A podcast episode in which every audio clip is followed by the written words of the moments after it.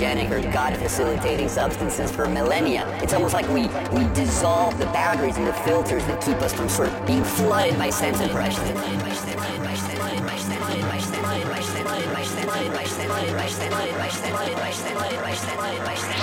flooded by sense hallucination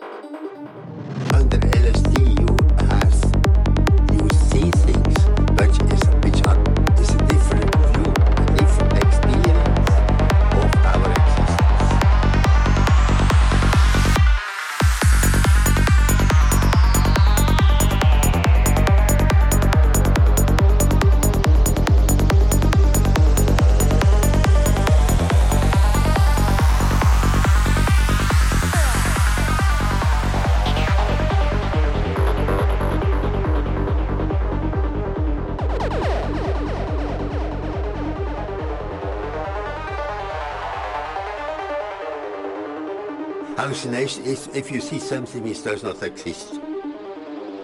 But under LSD you have you see things which is which are transformed.